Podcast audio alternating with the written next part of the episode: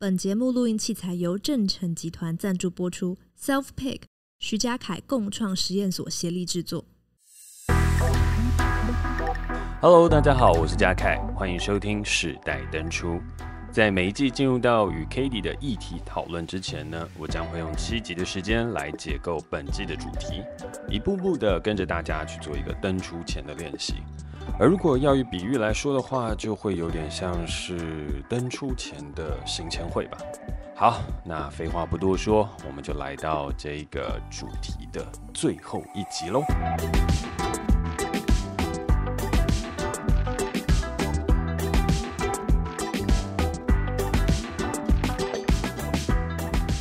这一季呢，因为要跟大家解构登出的主题是网络科技。那在今天的最后一集，就将从影响我导演这个老本行，以及影响大家观影习惯最大的 OTT 平台，同时也是冲击好莱坞体制、引起全球影视产业变革的 Netflix，作为最后的分析。好，把它摆在最后一集，其实有一点私心啦。因为如果要谈网络科技对于大家的影响的话，可能 Facebook 啊、Instagram 啊、Google 啊，或者是还有很多不同的东西，它可能更适合摆在最后一集做一个结论。但我觉得这个 podcast 它其实有一个很重要出发点，就是呃，它是带有我们的观点再去做讨论的。所以回过头来，我自己是一个影视的工作者，是一个导演。那其实 Netflix 对我的生活影响，应该说工作影响是极其巨大的。所以它可能不见得是对于所有人来说最最最重要和影响最大的一个变革。可是呢，却是我可以最深入提出不同观点跟见解的一个题目。那因此，我就把它放在最后的这个主题来跟大家分享。好，那在聊 Netflix 的时候呢，我觉得一定要先跟大家提的一个事情是它的一个起家历史。Netflix 它其实一开始并不是去做 OTT 串流平台的，它其实一开始是做录影带出租的，就跟百视达一样。好，那他一开始的竞争对手百事达现在已经消失了，所以很多在探讨网络科技发展的呃历史的人，或是在探讨 Netflix 成功的人，都会拿这个例子作为一个举例，就是哦，你看这样的一个产业，它有转型成功，百事达没有，所以当年盛极一时的龙头现在就不见了，然后取而代之的是一个全新的一个新兴事业体取而代之。然后一直在吹捧哦，Netflix 的正确决定，然后还有这一连串当中的发展。那当然一定要说，Netflix 是非常非常非常厉害的公司，它的选材方式、它的发展策略都非常的聪明，而且非常的好。但是我们这边也必须要看的事情是，Netflix 的成功真的纯粹只是因为这间公司的老板很厉害，和这间公司强大无比吗？我觉得不能完全用这样来看，因为如果以这样来看的话，那为什么除了美国戏骨之外，其实有很多的国家，它在发展了自己的 OTT 平台之后，都没有办法像 Netflix 做的这么强这么大？难道只是因为创办人的头脑比较差一点吗？我相信绝对不是长这样子的。所以我想要从这个产业的发展跟结构层面，想要来先从这边去切入讨论，然后接下来呢，再从我们若是以一个创作者的角度跟 Netflix 合作，又会是一个什么样的感觉？最后的话，则是会从 Netflix 的一个 user 使用者来去切入跟分析这样子的一个啊、全球最大的一个 OTT 平台哦，当然今年有可能 Disney Plus 哦可能会后来迎头赶上。但我觉得 Netflix 还是有它现在一个先行者优势。好，那拉回过头来，Netflix 的发展它是一个什么样的策略跟方式呢？它其实是一个我们常常会忽略网络科技在发展过程当中的重要指标，叫做融资。也就是说，网络科技它在发展的时候，它其实都是不赚钱的。Netflix 到二零二一年以前都是濒临破产的边缘，它只要一旦一旦他只要停止举债，他其实基本上就破产了。他是一个赔钱赔了十几年的公司啊。那赔到了现在，来到二零二一年的时候，好不容易财报揭露出来，才说耶，我们今年好像有可能可以转正。但其实它有一个很大的问题是来自于二零二零年的下半年开始，有很多的剧组都没有办法拍摄，所以他们的支出成本其实是降低的。然后呢，同时也因为很多人待在家，所以 Netflix 的订阅户急剧上升。但是这个上升了之后，它会进入到一个高原期，就很难再往上冲了。换句话来讲事情，就是它在这段期间大幅的开源节流，但也透支了未来发展的潜力，然后还有很多的后进者开始迎头赶上。所以虽然它今年今年的表现看起来是获利的，是赚钱的，但可以预期的是，它在二零二二、二零二三年的时候，它的支出势必又要再大幅的提高。那嗯，可能可以预言的事情是，那到时。呃，实际的财报揭露出来了之后，它可能二零二二年的财报会不如预期，因为订阅数成长缓慢，然后呢，同时呢，它的其他的大作又开始不断的支出它的成本，所以又要继续的举债了。好，那为什么会谈到这一点呢？谈到这一点的事情的话，就是想要跟大家分享一个事情：网络科技很棒，没错。然后我们大家也都有所谓的创业神话，就你创业了可以一夕暴富、一夕致富、改变世界、翻转这一切。但其实这一切的前提就是你要像戏股式的那样一个创业，跟做出 Netflix 这样的一个事情，它有很重要的事情是你的募资和融资能力。你面对一个全球的市场，拿这个市场再玩一个 capital game，你才有办法去创造出这个一夕暴富的状态或可能性。而且在你一夕暴富了之后，其实你仔细去看它里面的财务报表和财务结构是非常不健康的。它其实是用债务在推动这整个公司不断的成长。那这个东西，它也反映了当代国家所遇到的窘境。我们国家其实也是一样，国家在面对危机或是面对它的挑战的时候，我们就不断的提高我们的举债。那这里面最最最有名的一个一个例子就是美国，美国的债务啊，它早就已经超越了它能够承担的上限。换句话来讲，美金在正式的脱离了金本位了之后，纯粹以美国联邦政府的 reputation，它的信誉。发钞之后，它基本上就是在滥发钞票。滥发钞票的状态下，用他的国力一直不断的去巩固这个钞票的价值，然后呢，在全世界当中推行所谓的自由资本主义。但实际上做的事情是不断的把啊、自己不想要的产业转移出去，然后呢，接下来呢，在做的事情是培育下一个具有高消费能力的中产阶级，来继续的维持像这样的一个消费市场。用全世界的资源共同维持一个美国梦，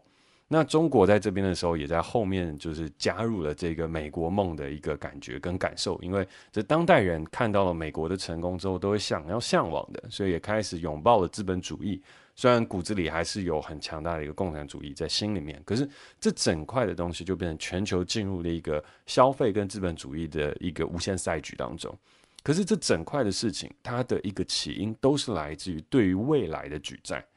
这个国家是这样，那回过头来，企业更是，Netflix 更是。而 Netflix 的这一些戏骨的创办人，他们握有很好的资源，所以当他们找到了一个跷跷板可以杠杆这整个世界的时候，这整个世界就真的被杠杆起来了。这个东西我其实觉得不会是一个很适合鼓吹大家去追逐的事情。像很多人都说我们在台湾也可以创业啊，链接世界啊，然后去杠杆推动这整个世界发生改变。我们缺乏的只有好的 idea 而已。错，我们其实完全不缺乏好的 idea 跟好的团队。我们缺乏的是这么多有钱的资金愿意投在这个事情上面。我们缺乏的事情其实是这一个。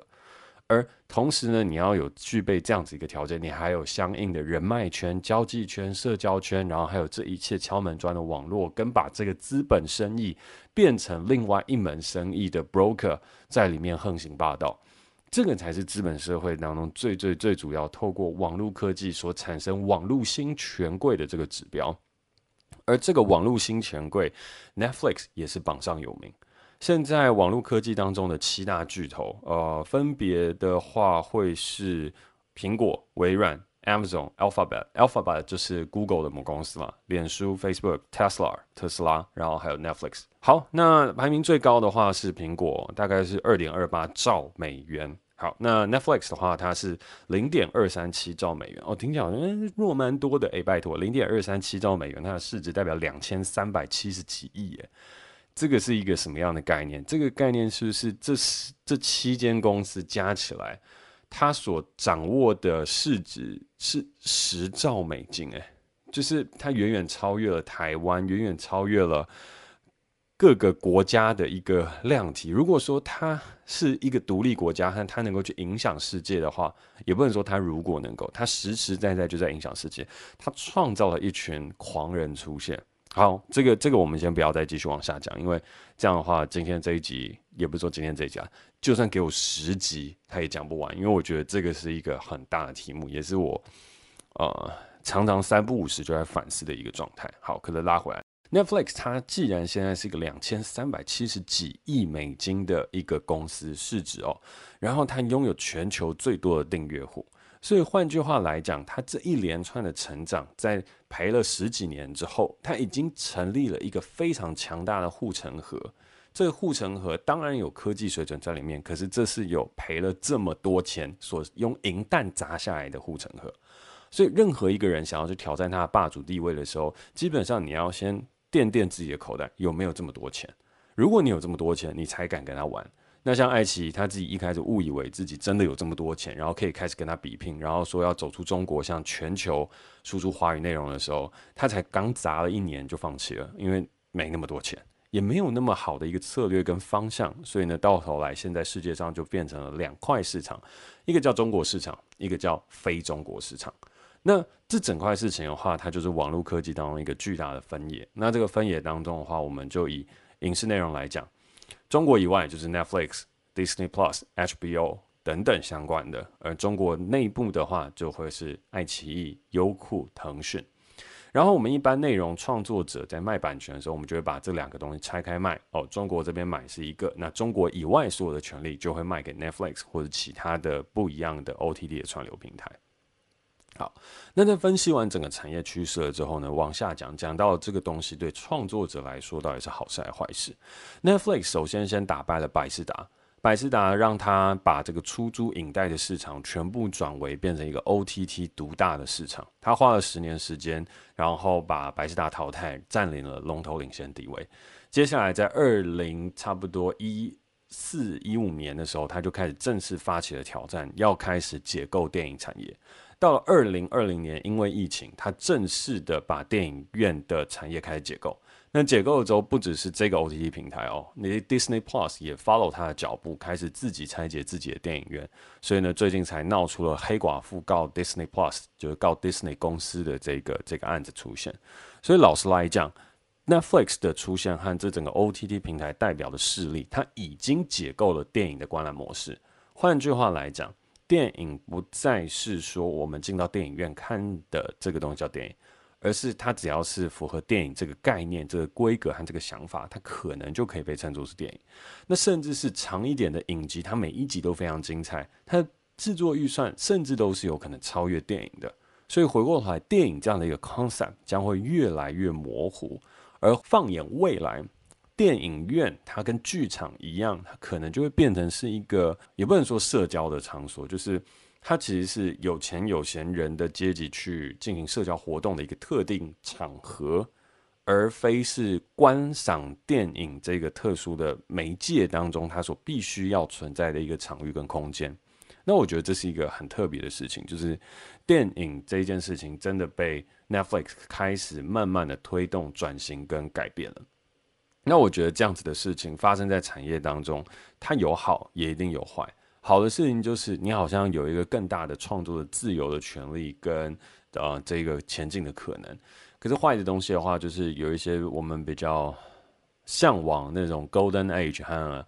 在电影院看电影的人就会觉得啊天哪，那电影这一门艺术到最后就会慢慢这样不见了呀。而且其实现在我发现有好多人。在看 Netflix 的时候，都真的是在跳着看、跳着看、跳着看，然后快转，然后未来 Netflix 还会推一倍速、两倍速、三倍速这样看，就是电影那一瞬间它神圣不可侵，也不能说不可侵犯，可是就是会有一种洗涤感，对，就是你会有一种看完电影有一种被洗涤和净化的那种感受，将会大幅的降低。然后我不知道，就是因为我是创作者，然后我也是一个电影导演，所以。我会很、很、很挣扎，到底要不要去拥抱 Netflix 这件事情。我心中有一把火，告诉我说，对 Netflix，它会给了我们很多的创作自由，它有办法让我的影片被全世界看见，然后能跟 Netflix 合作，它是一个很诱人的事情。可是我内心当中又有一个反骨，就是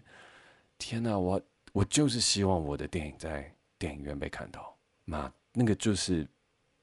棒，那个就是一个感觉，无法被取代掉的感觉。所以我觉得那个对创作者来讲是一个，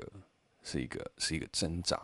好，但是回过头来，我们从产业聊完，再聊到创作者，然后创作者当中会有一个自己的矛盾，商业利益就不讲了。商业利益，我觉得这一个题目，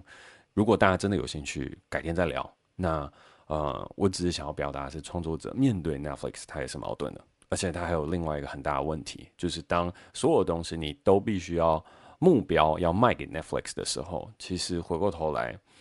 你的创作跟你的市场跟你能够去做到的事情，其实也是有限的。因为 Netflix 它有它的取向跟要求，它并不是鼓励你纯粹的多元创作，并没有这样哦。世界上没有任何一个平台或任何一个频道或者长就是。都是以佛系做经营的哦，除非是真的大爱了宗教频道，它真的是佛系经营。好，我们撇除那个不讲，Netflix 它绝对是有商业取向，所以回过头来能够满足 Netflix 需求的创作者其实也是不多。然后他会把这整个工业化跟体制化的状态下，逐渐的把创作变成一种劳动成果。换句话来讲，当然里面偶一为之还是会出现一些。惊人之作和天才之举，可是其实他会把这一切东西流水线化，把整个影视产业的代工化开始会慢慢显现。换句话来讲，如果你是一个没有明星影视影响力地位的国家，你的国家当中的影视文化会被 Netflix 的主宰之下慢慢的侵蚀，然后呢，去区分出你这个国家就只适合拍鬼片，只适合拍同志片，只适合拍爱情片，只适合拍黑帮片，然后你的片子一定要三级，你的片子一定要裸露。每一个国家都只能有他自己 local to global 的一种样貌，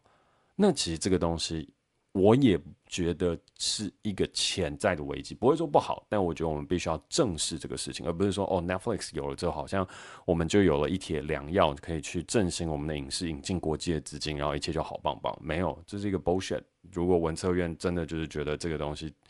就是一条康庄大道的话，我觉得是困难的啦，我真的觉得是困难的。好。那拉回来的事情是，Netflix 当这一种代工化和台湾的影视业，我们去面对一个已经砸了十几年国际资本两千三百七十多亿的平台，要去影响我们的市场，并且已经成为我们市场的霸主的时候，我们该怎么样跟他相处跟应对？我觉得这是一个很困难的事情。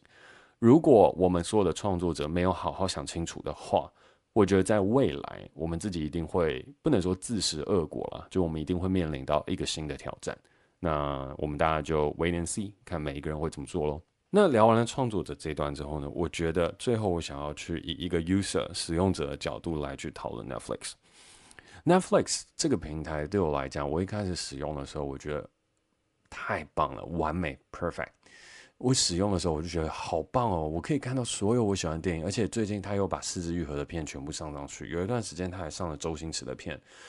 然后我就徜徉在电影的世界当中不可自拔。然后同时我又非常非常喜欢看 sitcom，所以在看了《Big Bang Theory》，然后看了《Brooklyn Nine-Nine》、《Modern Family》之后，我就觉得哦，好好看哦。然后中午的时候就会忍不住想要打开来看。然后有些时候很痛苦的时候，就是忙到非常非常累，脑袋想要放空的时候，我就直接一个 sitcom 就把它放着，然后五个小时就不见了。就是蛮可怕的，可是它就是事实，因为我好累哦，我就是上面看这些作品，然后我会说哦，我正在你知道做功课啊、学习啊，就会有一些东西，然后说自己哦，没关系啊，这样再看一下，再看一下，再看一下，再看一下，然后时间就都不见了。好，这个是一个非常可怕的事情，就是我觉得 Netflix 的使用对我来说，我可以有意识的去拒绝呃 Facebook、Instagram、YouTube 这些一直看下去，还一直滑的。冲动，可是我没有办法拒绝一直看 Netflix，因为我觉得电影好好看，然后它是我的专业。可是后面我就发现一件事情：当我看了五个小时或四个小时 Netflix 之后，我会觉得极其的空虚，那种空虚感又再次袭来。可是我就在想，不对啊，我不在看一个经典之作吗？这是一个 epic，这是一个 classic 的东西，为什么我会突然之间又有空虚感呢？我不是应该感觉到？充实感满溢全身吗？结果不是，因为到后面的时候看了太多好东西，在一瞬间内你没有消化，你没有吸收，那就等于你吃进了一块牛排、一只龙虾，然后一个羊排，然后呢，接下来呢就有人再端上来给你一份 A5 和牛啊，再再上上去，然后你吃下去的时候，你只有想要吐而已。就是你不会对于这个牛排有再感觉到一个喜欢的效果，因为你已经饱了，你没有消化，你要去运动一下，散步一下，下一餐或明天再吃，甚至是如果这一餐真的超级无敌爆好吃，你有可能需要隔两周、隔一个月你再吃一个，你才会有那种感动。可是 Netflix 的东西就让你一个 buffet 吃到饱，前面很好吃，后面味如绝辣。我觉得这是一个很可怕的事情，就是也也不能讲真的很可怕，可是我觉得它是一个一个陷阱。这个陷阱的东西就是，当我们可以无限制观赏的时候，欣赏的价值还存在嘛？然后欣赏价值不存在，你用一个不能讲随便，用一个打发的时间去看待一连串可能以往你在有准备好的状况下你可能会喜欢的电影，我觉得这个是一个非常可惜的事情。好，那再往下去讲的一个事情是，我觉得我现在一周的话，我只会限制自己看一部电影。然后影集的话，最多只能看两集就不看了，就那种 sitcom 两集，就基本上就维持，嗯，看 Netflix 不会超过两个小时。就如果电影有些会超过一点点啊，两个多小时一点。但如果是这样子的话，我一周也只会看一部。那这样子的一个东西，就会让我有一个比较健康的一个一个观影的习惯跟一个循环。所以慢慢的、慢慢的，我也有找到了跟 Netflix 相处之间的一个管道和一个可能，只是。再更进一步去讨论的话，我觉得，当我拥有 Netflix 之后，我还有再多一个反思的事情是：如果今天我打发时间的第一选择就是打开 Netflix，其实是不太对的。就是我的不太对，不是说放逐四海皆准不太对，而是对我自己来讲不太对，因为这是一个很简单的选择，然后它可以得到快乐，可是。有些时候我可能是需要去运动，有些时候我可能需要去散步，有些时候我可能需要看书，就是这些也是一个放松跟娱乐，或者是静心。但是这些东西它需要一个比较强大的自制力跟一个一个一个念去推动，不像 Netflix 打开就爽一波这样子。所以到了后面的时候，我更会在主观意识的时候控制自己，不要去使用那么多，除了限制时间之外，也会限制打开它的次数。然后呢，去想办法让自己去拥有更多的生活娱乐，不要一直黏着在 Netflix 这样子的一个平台或是一个收视和观影的状态。但当然，讲这么多之后，as a user，我自己觉得这样的平台是比蛮多平台对我来讲是更加的有吸引力的嘛，就不得不得不说，还是是这样子，就是它上面有好多的内容是我非常非常喜欢的，然后也有很多我觉得很酷、很开脑洞、很大胆的东西。所以总结来说，我对 Netflix 的喜欢是大过于它的问题。然后我现在找到一个我觉得跟它相处很棒的一个地方，我觉得这是一个网络科技很好的一个一个产物。好，那聊完了这整个七集当中的结构，我们从 Facebook、Instagram 聊到了 Google，然后后面我们还有谈到什么？哦，后面我们应该是有谈到了 YouTube，然后 Dcard、Line，然后 Netflix。从社群、搜寻引擎、匿名论坛、通讯软体到专业的 OTT 平台，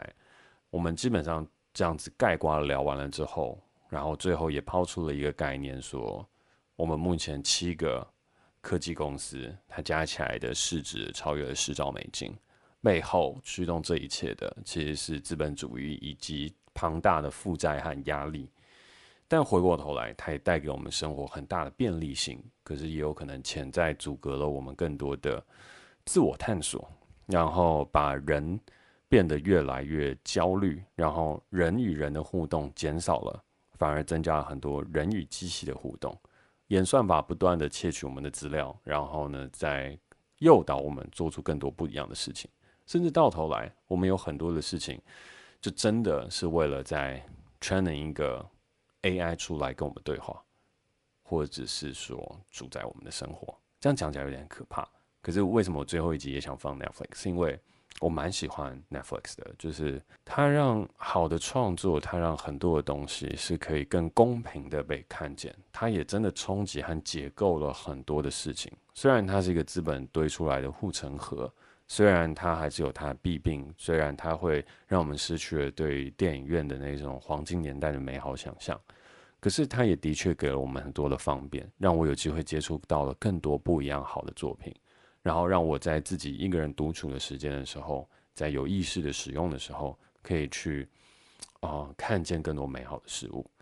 所以真的回过头来，我想要说的事情是，无论是 Netflix 还是其中我没有使用的 Line，又甚至是 Instagram、Facebook 这些等等，我都觉得网络科技它是中性的，只是它背后有一个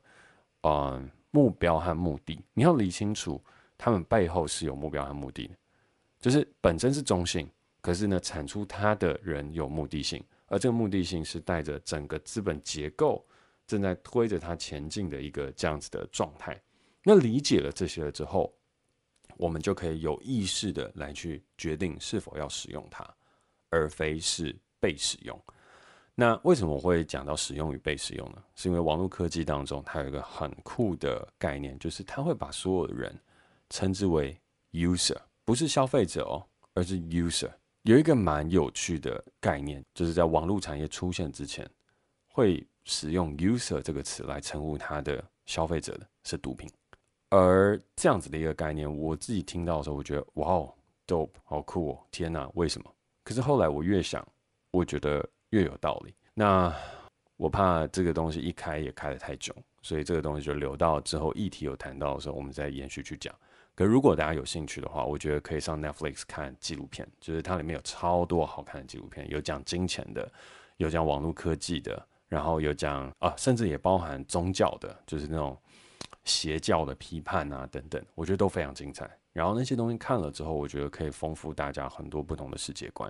然后其中有一个哦，它就是有讲到我刚刚这个 user 的概念，还有说这个网络科技和演算法背后的一些不能讲阴谋啦，但是运作的机制。那这个片子叫做什么呢？这片子我现在有点忘了。那如果有兴趣的话，可以上节目的资讯栏，因为我相信制作人佳琪会帮我找到那个片子，因为我之前常常在提。